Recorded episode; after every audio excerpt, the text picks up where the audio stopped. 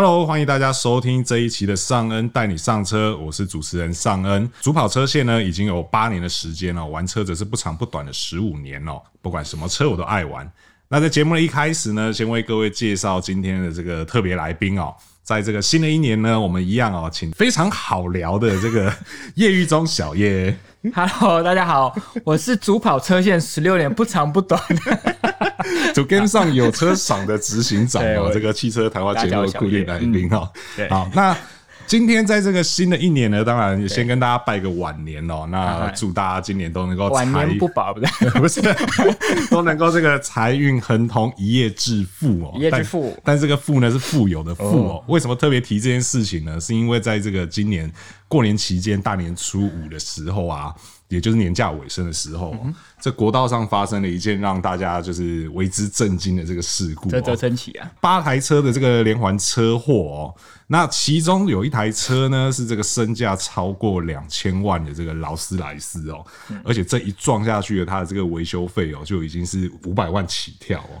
对，因为我的同事有特别去找这个技师哦，去问哦，真的、哦、对。那这技师是说他的这个车尾基本上要切了啦。对对，那其实我们说一般车如果这样切的话，大概大家还会考虑一下。当然，这么贵的车，我真的不知道车主会怎么想哦。对，嗯、这个切下去，这个车就已经不是这个完整的哦。对啊。那我想大家会比较好奇的事情是哦，究竟它一样是四个轮子的车，那劳斯莱斯它到底在贵什么？对啊，到底在贵什么？对，为什么他的身价随随便便都要这个两千万起跳？真的，刚刚在录音之前也跟小叶闲聊了一下，我说这辈子会不会想要买劳斯莱斯？对，那小叶给的答案是，如果这辈子。大概有在两百多年的话，我是希望我存钱买得起劳斯莱斯，对，或或者是他的这个贷款的期限可以拉到三十年哦，跟这个房贷一样，利率一点八八八哦。那其实呃，劳斯莱斯的故事，我相信大家都听过很多哦，对，那也对他的这个一些。历史可能略有耳闻，又或者说一些趣闻，比如说车头大家最常讲到的飞天女神，对。对，然后还有像如果说呃，虽然大家可能一阵子没有坐飞机了，嗯嗯，但如果有坐飞机的话，很多人会注意到在飞机的这个发动机上面，对，一样你会看到这个劳斯莱斯的这个 logo，没错。那它到底跟汽车的劳斯莱斯有没有什么关系呢？那今天呢，我们就跟小叶哦一起来跟大家探讨一下劳斯莱斯它到底在贵什么，然后它的一些历史有趣的故事。OK，对，说到劳斯莱斯，其实我觉得我还蛮幸运的，就是说我入行到现在，从他们上世代到这个世代的车型，其实多数我都体验过。是，好，那也是因为小时候就知道劳斯莱，以前我小时候很妙，我都觉得长辈都告诉我，你知道车路路上的跑车四个字的就很贵。劳斯莱斯、凯迪拉克，后来长大我就发现这好像不是同一回事。劳斯莱斯好像跟凯迪拉克不在同一个，好像不在同一个水平上面，啊、完全不同 level 的东西。那所以很幸运的是，那时候在台湾还没有劳斯莱斯正式在这个代理来之前，我们就透过一些贸易上试过这个品牌的车。那个时候最先是是上一代的芬腾，是。然后这个世代的分腾，那时候也有受邀到日本。那时候台湾媒体比较少数，之后我跟另外一位媒体，我们到日本去参加了第全新第八代吧的分腾的日本发表会。是，然后包含的像上世代的 Ghost，那我再过来没多久，我应该会试到最新的 Ghost。那还有他们那台第一台的修理车 Cullinan，嗯哼，还有在日本我也开了很多天的那一台 Race，就是他们那个双门的。车型，等一下你在日本开，对，右驾，然后这么贵的车？哦，而且你知道很妙的是，我们那个这个日本的回忆，我就应该就可以讲一集。我们那时候去只有三天两夜，那重点当然是参加发表会嘛。是，但是他为了让我们不要那么无聊，要帮我们安排了一个行程，就是我们从晚上九点半吃完饭之后，就原本想说是什么下班了嘛，是，没有，现在开始要试驾。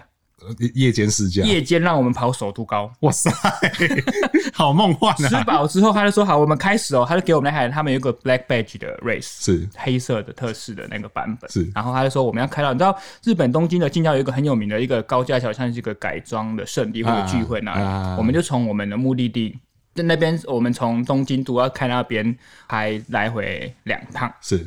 为什么要两趟？因为我们要换手啊！因为那时候我另外一台是 Ghost，所以我们要换手，所以我们来回再开了两趟，总共开到晚上凌晨一点半。就一直在 高速公路首都靠开劳斯莱斯，这听起来有点荒谬，有点荒谬。最荒谬是开完之后，我的同行说：“哎呀，饿了，都来这边，都不如去吃个一兰吧。”是，然后开着劳斯莱斯吃一兰，然后下班大概三点吧，这也太辛苦哈。不过这题外话，是题外话。对，不过开过之后才知道，这个品牌确实有它的厉害的地方。是，那我跟大家聊一下，到底它厉害的点在哪里，好不好？好，那我们一开始不免俗，就是还是要说故事的。对，就是。一般来说，我们去买很多东西，大家都想要强调什么百年老牌，那故事性是很重要的。故事性就是百年老牌，绝对就是劳斯莱斯的缩影，对不对？它其实从一九那个一九零几那个算二十世纪初，对不对？二十世纪初他们就开始。那劳斯莱斯，大家如果知道这个品牌的英文是 Rolls Royce 嘛？对。那这两个字其实是两个人的，应该算是姓，嗯哼，把它弄在一起。那这个故事也很妙，是其实一个人是叫做。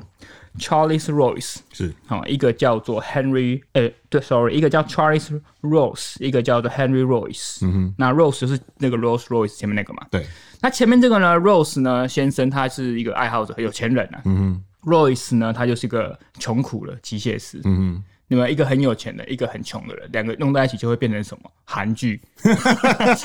韩剧不都这样吗？如果再插一个穿越就完成了，剧本就完成了。OK，好，这故事也是这样，就是一个很有能力、有志向，一个很有热情、有钱。嗯，两个一一碰之后一拍即合，就决定哎、欸，我们两个是不是在干一些大事？是对，要做就做大了。确实，他们确实在。一九零四年的时候，我们就碰面了，然后一九零六年就决定要创这个品牌。嗯哼，对，所以他们很快呢，他们就把决定说，那我们这个名字叫 Rolls Royce。那为什么是 Rolls 在前面？我想应该怎么讲？出钱的比较大，出钱也是老大，这向来都是惯例。这是我的想象，不过我想应该八九不离十。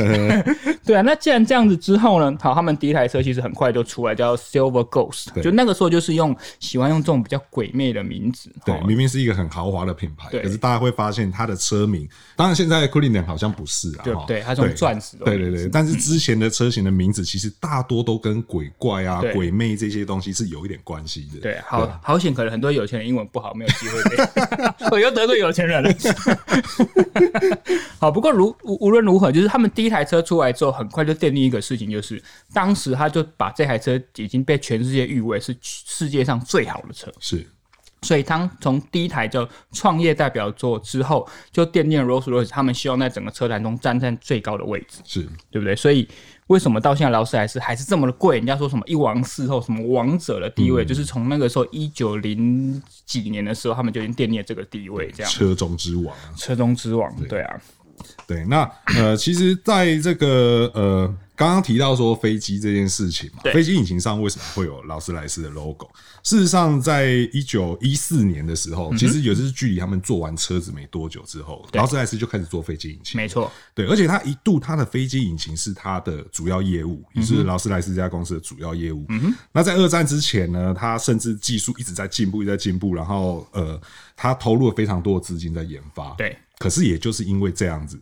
所以导致于它财政赤字，嗯哼，然后到后来呢，这个呃飞机公司、飞机引擎的公司和汽车公司就被分开来了。对。对，那呃一直辗转到现在，其实，在更早之前，呃，劳斯莱斯曾经是福斯的品牌。啊，对对，但是呢，现在呢是 B N W 的品牌。对。对，那甚至因为这个爱恨情仇实在是太多，所以最有趣的地方是。劳斯莱斯曾经在去年还发了一个新闻稿，嗯哼，跟社会大众解释，对，做飞机引擎的劳斯莱斯和做汽车的劳斯莱斯其实是两家不同的公司，两家公司，对对，对，目前来讲是两家不同的公司，嗯哼，对，那那个爱恨情仇的部分，小叶你你有，我来跟大家简单说一下，对，好不好？好，我们先说那个，你知道，其实很多在历史很长甚至百年的这种车厂，多少都会经历过第一次世界大战跟第二次世界大战，是。那你也知道，战争的时候没有人要买了嘛？对，所以他们都会把这些研发或者这些生产能量转移到军武上。那劳斯莱斯那也不例外。所以他其实，在二战的时候，他们说做了很多的很棒的引擎。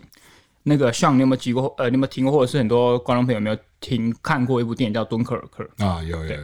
我还记得很有一很有印象深刻的一幕，就是说他那个老渔夫在船上，他就说飞过去的飞机，他就说啊，天籁那个梅林的引擎就是天籁，嗯、那个梅林引擎。就是劳斯莱斯做的。是，那是当时它非常有代表性的一款飞机引擎。虽然我不知道那个电影它那个声音是不是完全模拟出来，嗯、但是。在电影这样看起来是很震撼。是好，那一个引擎其实，在二战非常的重要。比如说，像我们那时候电影刚才说提到那个电影，它的那一台英国的喷火式战斗机吧，甚至连美国很有名那个野马式 P 五一它一开始虽然不是用这个引擎，但是后来就是换上这个引擎之后，还被评为在那个年代最杰出的一台战斗机，就知道劳斯莱斯在做引擎，尤其是飞机引擎这一块是非常厉害的。是。对，但不过呢，就是因为像刚才上讲的、啊，他的飞机做得很好嘛，然后而且那时候英国他们还因为这件事还很很妙，就是说，因为他们就是不断花了很多钱在研发，导致他们的财务不行了。对，劳斯莱斯他们叫劳斯莱斯股份公司啊，这个做引擎那个部分不行，所以政府就决定要把它收归国有。而且那时候还后来就规定说，这些企业们，你不能把投资下去研发的钱作为你公司的资产。啊，对，就是以后明定说你不能偷来的，嗯、对，就有些人可能会利用财务报表说，哎、欸，这个钱我现在放在那边，然后其实我有这笔钱，可是实际上这个钱是会被花掉的，对，那最后就会导致你公司财政出现赤字，对，也是因为这个事件让他们修改了一些相关的法条，所以你不过也是那个，我记得他那个时候应该一九七几年的时候，好，那个时候就已经政府收归国有，对，所以那个时候呢，他们就已经把汽车这个部分。分了出去，是。对，分了出去之后，不过到了一九八几那个时候是柴契尔夫人执政的那个年代，是。好，所以他们又把。他那个时候已经是原本是政府化了嘛，现在又把又把它变为国呃私营化了。嗯、对，一九八几年的时候，其实那个时候很明显就是，其实飞机归飞机，汽车归汽车，只是当时是一开始是一起发展的，没有错，毕竟都是在 Rolls-Royce 旗下，只是说因为飞机发展的很好，然后汽车发展后来就把它拆开了，这是两个公司。好，但是呢，这两个公司到一九八几年八零八八年尾的时候吧，又被一个很有名的军工商所买走了。是。它的名字应该叫做 Vickers，对，我不知道中文怎么翻啊，嗯、我不是很确定。好，被他买走之后呢，知道这种事就是分分合合了。对对，然后结果这个 Vickers 他也撑不久了。这有诅咒，就告诉我们产品名字不要经常用这些鬼怪的名字，不然会造成一种诅咒，你知道？真的要正面一点嘛，比如说妈祖。对，不行，神明的名字也不能乱用，不能乱用。好好好，OK。所以到那个时候呢，在刚我刚才说那个军工商，其实他也是撑不下去，营运不好之后，他决定要卖。那时候大家就知道了，那时候其实在福斯，我那个时候我记得是一九九八年，就是呃二十世纪尾声吧。对，福斯跟 B N W 都出资要买这件事情。嗯，结果明明是福斯出比较多钱，对，结果后来是 B N W 获得比较好。的东西嘛，我记得他拿到比较多的条件嘛。福斯拿到什么？我记得是那个飞天女神，对对对，然后还有那个帕德嫩神庙那个水箱罩嘛。对。然后 B N W 拿到什么？B N W 拿到是啊，他的车名的商标跟那个 R R 的那个商标。对对。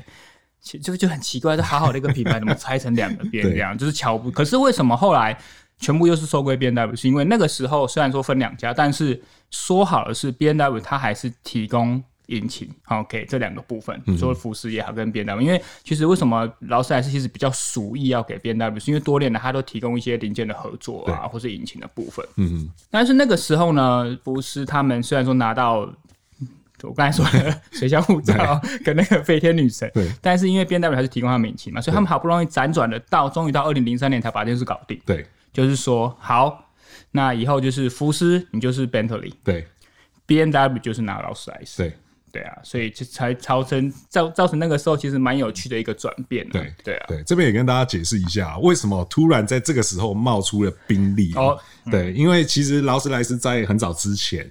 他把宾利给买了下来，一九对对对，所以宾利这个品牌一直都存在劳斯莱斯的里面，对，只是它中间也没有再推出其他的车型，就是变得有点类似像消灭品牌这样。应该是说，他一九三一年 Bentley 就被劳斯莱斯买走了，对，然后后来就变得有点他的运动那种姐妹车的运动啊，对。对对，那所以到后来就是因为这样分开来之后，B N W 拿到劳斯莱斯，然后福斯集团拿到了 Bentley，，那这个时候 Bentley。才开始又有一些我们现在所熟知的车款重新再出现在大家的面前。所以为什么 Bentley 很多的它的资源会是跟福斯的车款或奥迪的车款共用？对，劳斯莱斯就是跟 B N W 共用。不过如果比较资深一点的车迷，应该也会有记得是有一个称，长一个年代，就是说他们两个车型几乎长得一模一样。对对，对，只是一个比较运动版，对，一个比较豪华，对，比较实。可是其实你从现在的车型你也可以分得出来。对对对，对不对？你看在 Continental GT 也好，在 Bentley 会觉得它还是比较具跑格一点。嗯、那如果你今天劳斯莱斯的那种 Race 啊，或是 Dome 啊这种双门车型，它还是会比较沉稳一点。嗯，其实就是从那个时候区分出来的一个风格差异啊。嗯、对，讲到现在啊，大家就会开始又有另外一个疑问。哦，他现在在 B N W 集团下面嘛，对不对？嗯。那 B N W 的车价其实大家大概也知道嘛，大概就是都在百来万上下嘛。凭什么劳斯莱斯一样四个轮子就要卖到两千万以上？对啊，你这样听起来，因为你刚刚也说引擎也是呃 B N W 提供的嘛，对，对不对？那那到底为什么？他凭什么？OK，好，其实我们那个时候去体验劳斯莱斯，我们也疑惑说，到底一台车四个轮子一颗引擎四到五个人的座位可以做到什么样的程度？啊，我不夸张，我先讲一个我自己亲身的经验。好，是我人生第一次试 Ghost 这个车型，因为 Ghost 其实在劳斯莱斯下面是比较年轻的一个四门旗舰车型，在市民大道上，台北的市民大道，那天是下着雨，我坐在那时候是我先坐在车子后座，下着雨，我只听到在车内，我只听到雨刷刷刷刷刷的声音。市民大道的路其实并不算很好，而且其实雨对我们车内的隔音也是一个挑战嘛。不管是从轮胎下面轮拱来的，或者是外面雨滴声打在玻璃上的这一些，打在车顶上，这个声音其实，在大部分的车上来讲，应该都很明显。对，可是我在里面，当然不可能完全都是零，是，但是你会听到比较明显，让你会。感觉到分心的只有雨刷的声音，嗯，他在刷雨，就是下面的雨，他在唰唰唰，就这个声音。哇塞！而且它 Ghost 的还不是最等最顶级，它有分层，对对不对？你就知道新的分层那个感觉是多么的惊人。嗯、好，那其实做到这些程度，我觉得其实呃，应该这样讲好了。车这种东西是很妙，是它有它并不会完全的，比如说好，我今天两千万的车跟两百万的车，我可能不会好你十倍，对，因为有些东西它并不是用成本这样计价上，有些可能还含一些品牌。对，可是当我以我们这样的工作者来说，你体验的所有品牌，你会发现 Bentley 跟劳斯莱斯他们两个是相近，但是劳斯莱斯的所散发出的那种尊荣感，整个座舱的设计也好，氛围也好，用料也好，确实还是有它王者的地位。而且劳斯莱斯有说过一句话，我觉得很具代表性，就是唯一可以限制劳斯莱斯造车的，就是车主的想象力，也就是说。你想象到的车主想要怎么样把东西放在车上，劳斯莱斯都做得到。对，这个其实也就是我们待会下一趴要告诉大家的。嗯、其实你以为只有两千万这么简单吗？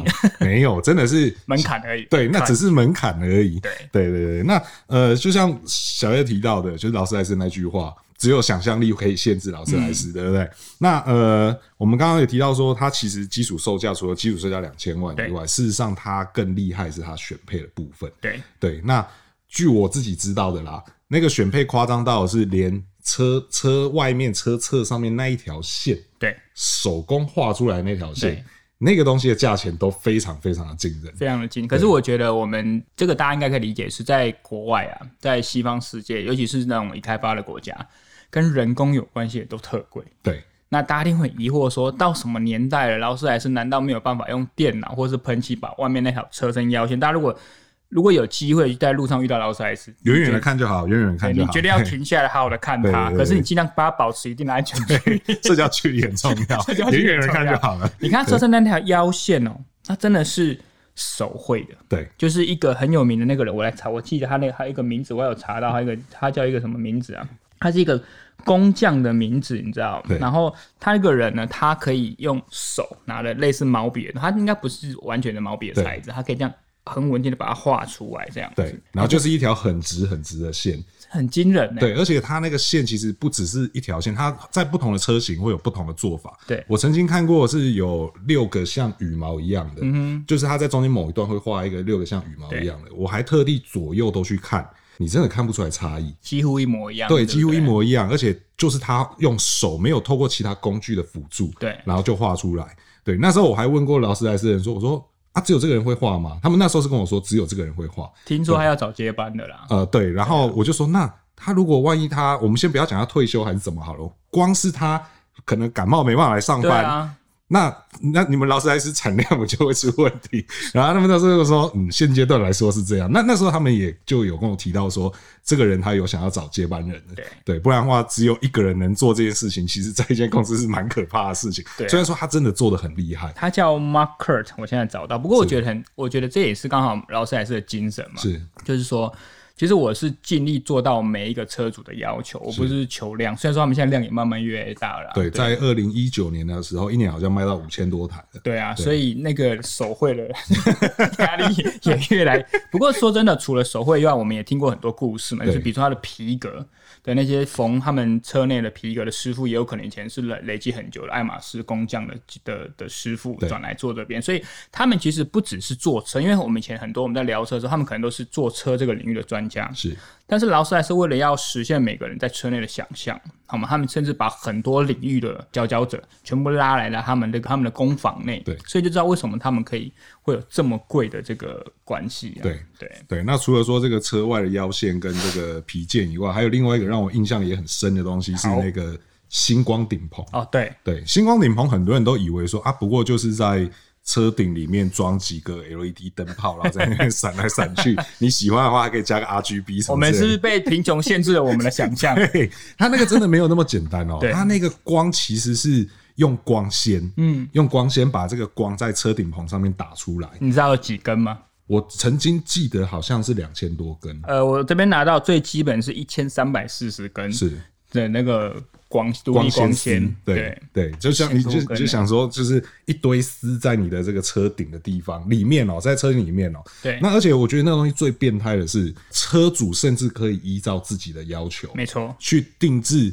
某年某月某一天晚上的这个星空的景象，对对，就是好比说，可能假设我是十二月几号生日，对，然后我想要那一天天上的样子，对，他就可以做给我。比如说像我是双鱼座，对，我要弄成双鱼座的样子，对对啊。如果像你说你刚才那一天嘛，刚好天空是霾害没有星，那你就省下来。不是，哦不是，霾害只是看不到星星而已，不代表没有星星。对，所以还是做出来的。而且还有一个，我也之前也知道他们一个故事，就是他们车内不是会很多。木纹饰板，对，他们这个木纹饰板是他们是用原木嘛？对，他们会把这块原木拿下来，然后把中其中抛抛这一块需要你车内用，把它刨起来之后放在你车上。对，如果你的这个车坏掉了，嗯，没问题，我再把那个原木再取出来，嗯，在一样把那个位置把它取下来放在你车上。哇塞，那这样它这个它仓库里面要放多少根原木啊？对 啊，一年至少就要放五千根，对不对？而且它那个饰板其实还不只是用原木，像它不久前不是还有一款。号称是里面用了陨石，对对啊，那那你刚刚说原木可以保留嘛？它陨石，我拿掐派就有陨石可以用了，请你好好保留，跟其他车保持安全距离。对，它这个各种各式各样的这个刻字化，真的是超乎大家想象，对、啊，超乎大家想象。我们先不讲国外的，其实在国内也曾经有一台。也是我印象非常深刻，因为我也去现场看过。对，在二零一七年的时候，有一台 Phantom 的这个敞篷跑车，对，它是台湾独有的。对，那为什么我对它印象这么深刻？是因为它的售价太好记了，而且这是少数劳斯莱斯有特别跟大家讲说，刻字化之后这部车多少钱？对，因为其实大部分的车商啊，遇到这种刻字化的车，或者是说这种极限量的车。他很少会正面告诉我们说这部车多少钱，没错，因为这中间有太多的潜规则，没错。对，那这一部是难得跟大家讲，嗯，他们就说这台车就是六千六百八十八万，没错，这个数字多好记，到现在我还印象深刻。对，那除了说呃价格让我印象深刻以外，嗯、其实它的这个这部车就是所谓的台湾的限量版嘛，因为它就是某一位车主他自己去定制的。他定制的这个前前后，从他开始下单，然后到交车，我记得总共是花了两年的时间。嗯哼。然后我们看到那部实车的时候，就是想说这两年到底是花在哪里？对。然后呃，在他的这个，因为它有四个座位嘛，它就会有四个头枕嘛。对。上面绣了。这个大家都很熟悉的东西。是，快点跟大家讲，我看大家等不及啊。就是那个一千元钞票上面会有那只鸟，是个小朋友，不是不是小朋友了，是鸟啦。对，然后那个台湾蓝，蓝雀，对，那个台湾蓝雀，那这个台湾蓝雀是来自于那个车主他自己有一天在爬山的时候巧遇，对，然后他自己拍下来的，他就把那个照片给这个劳斯莱斯的这个客制化部门，嗯、就是这个 Bespoke 部门，对，说我想要把这个元素加到我的车上，对，然后他们中间就经过来来回回的讨论，然后最后用非常精细的刺绣的方式把它绣在了这个头枕上面。对，然后除此之外的话，我还记得是他的手套箱打开，副驾前面那个那个置物箱打开，里面有一段话。嗯，我现在已经不记得那话是什么了啦。反正总而言之，是对车主来讲很有意义的一句话。没错，对，对。然后再来是他前面的那个女神像的周围是用，我记得是用 K 金去做装饰。是的，对。啊，这样子就六千六百八十八万。可是不 不得不说，那个蓝雀真的绣的非常的拟真跟漂亮，那个看了会会出神。对，那时候我就会想说，好险那时候车主不像我们常去爬台山，会看到是台湾的名字。那猴子，我不知道要怎么呈现，可能要比较大一点的面积。对，所以其实大家可以看得出来，就是这种豪车，它通常厉害的地方，往往。不局局限于它本身的身价，对，而是这些克制化的东西可以把它堆叠的更夸张，甚至是超乎常人的想象。应该是对这个车主的意义会更加不凡。对对对对，所以说，即便用了陨石，我相信他也会好好的保护他的车子。对，而且其实啊，然后这台车上还有很多特别的设计。对对对，比如说像如果它四门的车型，它会是对开式的车门。对对，那如果是双门的话，它会是前开式的，就是从前面。往后打开，对，对这个叫什么？大家知道吗？叫做自杀式车门。哦，对，不是啦，其实他们原厂是说那个叫马车式车门啦。对，对可是可是如果呃，如果你有机会做到这样子设计的双门跑车哈，是，确实是真的比较好入座。对对，而且大家的疑惑说，那如果见我上车的话，我要怎么关门？嗯、因为它的门的开关会离我很远嘛。对其实它在，如果我没记错的话，它会在 A 柱上会有个按钮，嗯嗯，按下去之后，它就自己会帮你。关起来啊，啊，所以你还是可以很优雅的上车，啊、很优雅的就关门这样，对。对，就不用在、欸、门把勾不到，勾不到，对，不会发生在他们车主的身上，而且他们车门上不是还会有雨伞架，对对对，所以其实有还有还还有一个我觉得也蛮特别，虽然说现在有越来越多品牌开始在呃复制这件事情，但是从劳斯莱斯开始，他们的轮圈盖哦，永远就是你会发现轮圈中间那个轮毂的不地方那个 logo 永远都是正的，对，就是大家在路上如果遇到劳斯莱斯的话。在它侧面保持安全距离的情况下，可以注意一下它这个轮胎的正中间。嗯，那轮胎正中间也有这个 RR 的这个标志。没错，这个标志呢，不管你车子怎么跑，开多快，嗯哼，它永远都会是正的。对，因为我们正常的车那个标志会跟着轮子一直旋转嘛。没错，没有，它会永远是正的。嗯哼，对。但是请大家就是在观赏的时候务必注意这个安全距离哦。对，尤其是你在车侧的时候，其实很容易会抓不准距离。哇，它为什么会这样子？然后就一直靠过去，一直靠过去。而且你现在说到一个正的，我还想到一件事，是我刚才不是跟你讲说我们去日本试驾劳斯莱斯那一次，对，我们还有被安排在第二天的白天，我们去箱根的一个很有名的一个温泉会馆上，我们的山上，我们去试驾那台 Race，我就说那台 Black Badge Race，嗯哼，这开这个车很妙，是我们都开过双门跑车在山路上，但是。你没有开过这么强调豪华的双门跑车。它的整个氛围其实不大会有让你营造很跑车的感觉，但是它的动力其实是很饱满，而且是有两个两个特别，是它的它的仪表上它不会写说，就是比如说你现在几千转啊，或者它会告诉你现在的动力出现的百分比，对，它是用几趴几趴，代表说你现在踩下去你还有剩多少动力可以驱车。是，再来是说，因为它的车身它有一种自动水平的功能，所以那感觉很妙，是你在。刚呃，你在官道上开了一个这么大的车，然后拿了一个这么大的方向盘，对，它很大一个，对，这个很像大卡车，对。对，但是你在转动的时候，你的车身不会有侧倾，是，所以这是一个会不断的去冲击你对车三观的一个驾驭体验。对，而且它的底盘确实就是很多人说魔毯魔毯嘛，就是尤其我觉得魔毯这个悬吊设定在台湾这个道路上更是相当实，因为我们知道台湾就是地无三里平嘛，对，到处都坑坑巴巴的。对，可是它这个。过去的感觉，你就会发现，你知道它的轮胎在动，但是你会发现整个车是如履平地的过去。对，那个消弭地上路上震动的能力，确实，如果你体验过劳斯莱斯，你再去做其他品牌的豪华车款，你会发现各种的差异。对对对，这个真的是它独门的地方。独门的。对，而且即便到，据我所知是，即便到现在这个 Cullinan 就是像修旅车型这样子，它还是保有这样的特色。确实，而且更厉害的是。它保有这样的特色之下，它又有这个哪里都能去的能力，它有一定的 off road 能力。对，它有一定 off road 能力，而且它的 off road 也是很简单，就是让车主很优雅，一个按钮，它那个按钮我记得叫 everywhere 嘛，对，按下去，那你想开去哪里就开去哪里，都可以。对对，所以说呃，这个真的是它虽然它一样是四个轮子，然后一个引擎，然后四五个座位，可是它就是有它跟别人不一样的地方。而且那一次我我之前有试过 Cullinan 这台车嘛，就是我们说劳斯莱斯史上第一台多功能修旅车。对，他那台车给我们试的，它的后座，因为它的后座是呃，应该它的后箱，它后箱一般的后箱是一个门上掀嘛，对，它是对开式的。对，那对开式那台车有选一个所谓的，应该叫做。观景套件吧，它就是你在后箱门打开上盖跟下盖之后，它还可以托盘可以拖出来，它会有两个座椅可以翻出来，你可以坐在上面。比如说你停在很漂亮的海岸旁或是河旁，可以坐在后面往后看，你可以钓鱼，你可以喝的酒，所以它也有配很棒的那个香槟组。对，哦，光是这样子的套件而已哦，景观观景景观套件 两百万。真的是超乎常人的想象，就为了在后车厢装两张椅子，让你可以在那边看风景，你要花两百万，对，你花不花？对。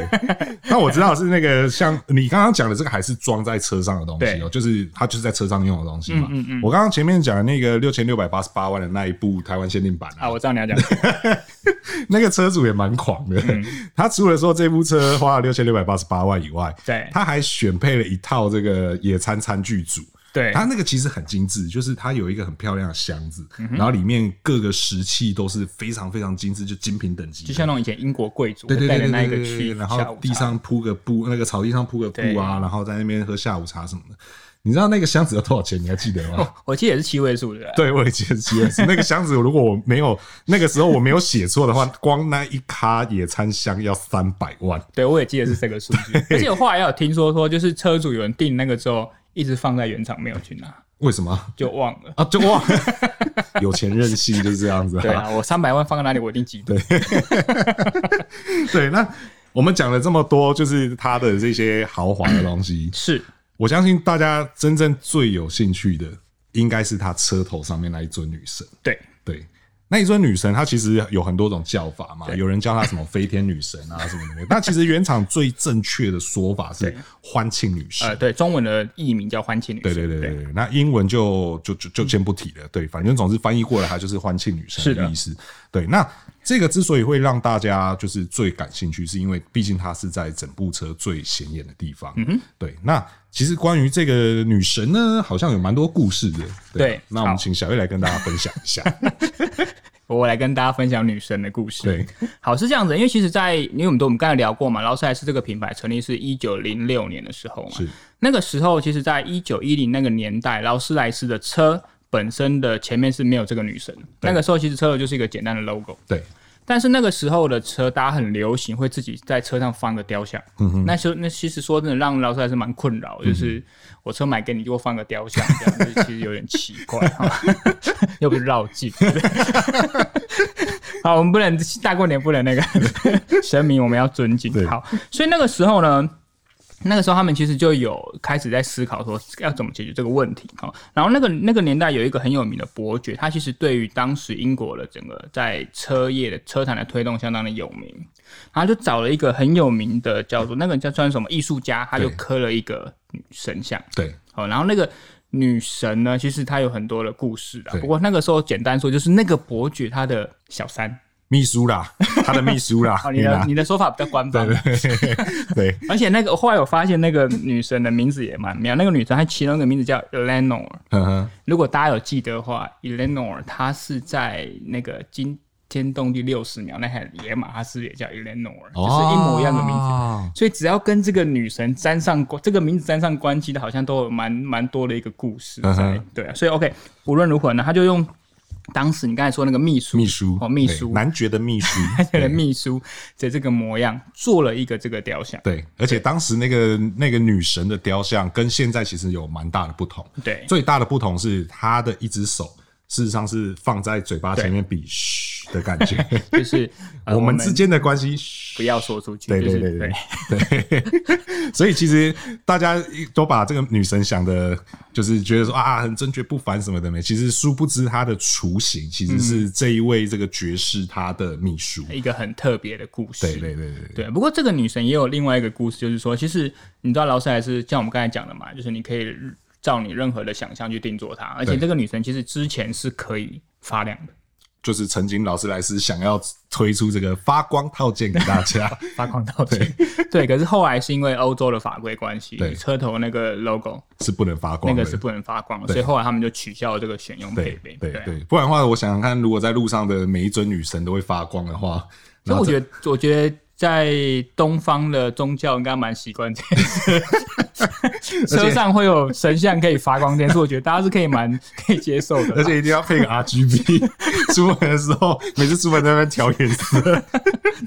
对不起，我们就是买不起劳斯莱斯，然后一堆幻想。怎么可以说买不起呢？再过几个辈子一定有机会。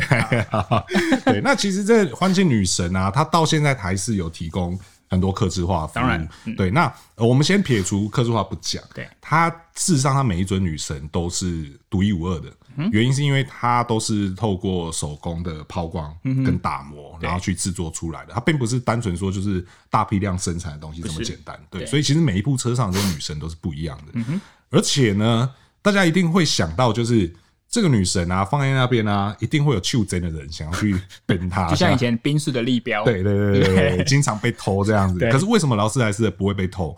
是因为大家其实应该在网上都有看过一个影片，是你手只要去触碰到了那个女神，嗯哼，她马上就就收起来了。没错，对，她直接就收起来了。其实这个东西它除了防盗以外，它还有另外一个很重要的功能，对，是如果万一不小心。这个车子去撞到行人了，你想想看哦，那个立标如果不会收起来的话，那是一件多可怕的事情。就会那个身上就一个烙印，一个女神的烙印，身上就一个女神这样。对，所以为了避免这种状况，它事实上它这个也是为了去降低对车外行人的伤害，有点溃缩的概念。对对对对对。对那其实这个女神她有各种定制嘛？对。那我知道的是，你有听过哪个比较贵的定制的价格吗？价格我没有，我只听过一些比较奇奇怪怪的材质，例如像呃玉啊。啊，好适合东方人啊！我天哪，用玉做雕像也太适合东方人了吧？不好吗？很不错，很不错。大理石。那你听过的价格呢？我听过价格也都是七位数起跳，也都是七位数。对，就是光你想要刻字化那一个女神，就是不管说你要换材质也好，或者是你可能要做一些修改也好，我我知道的价格也都是大概七位数那一边。对，所以这台车真的很多部位都是。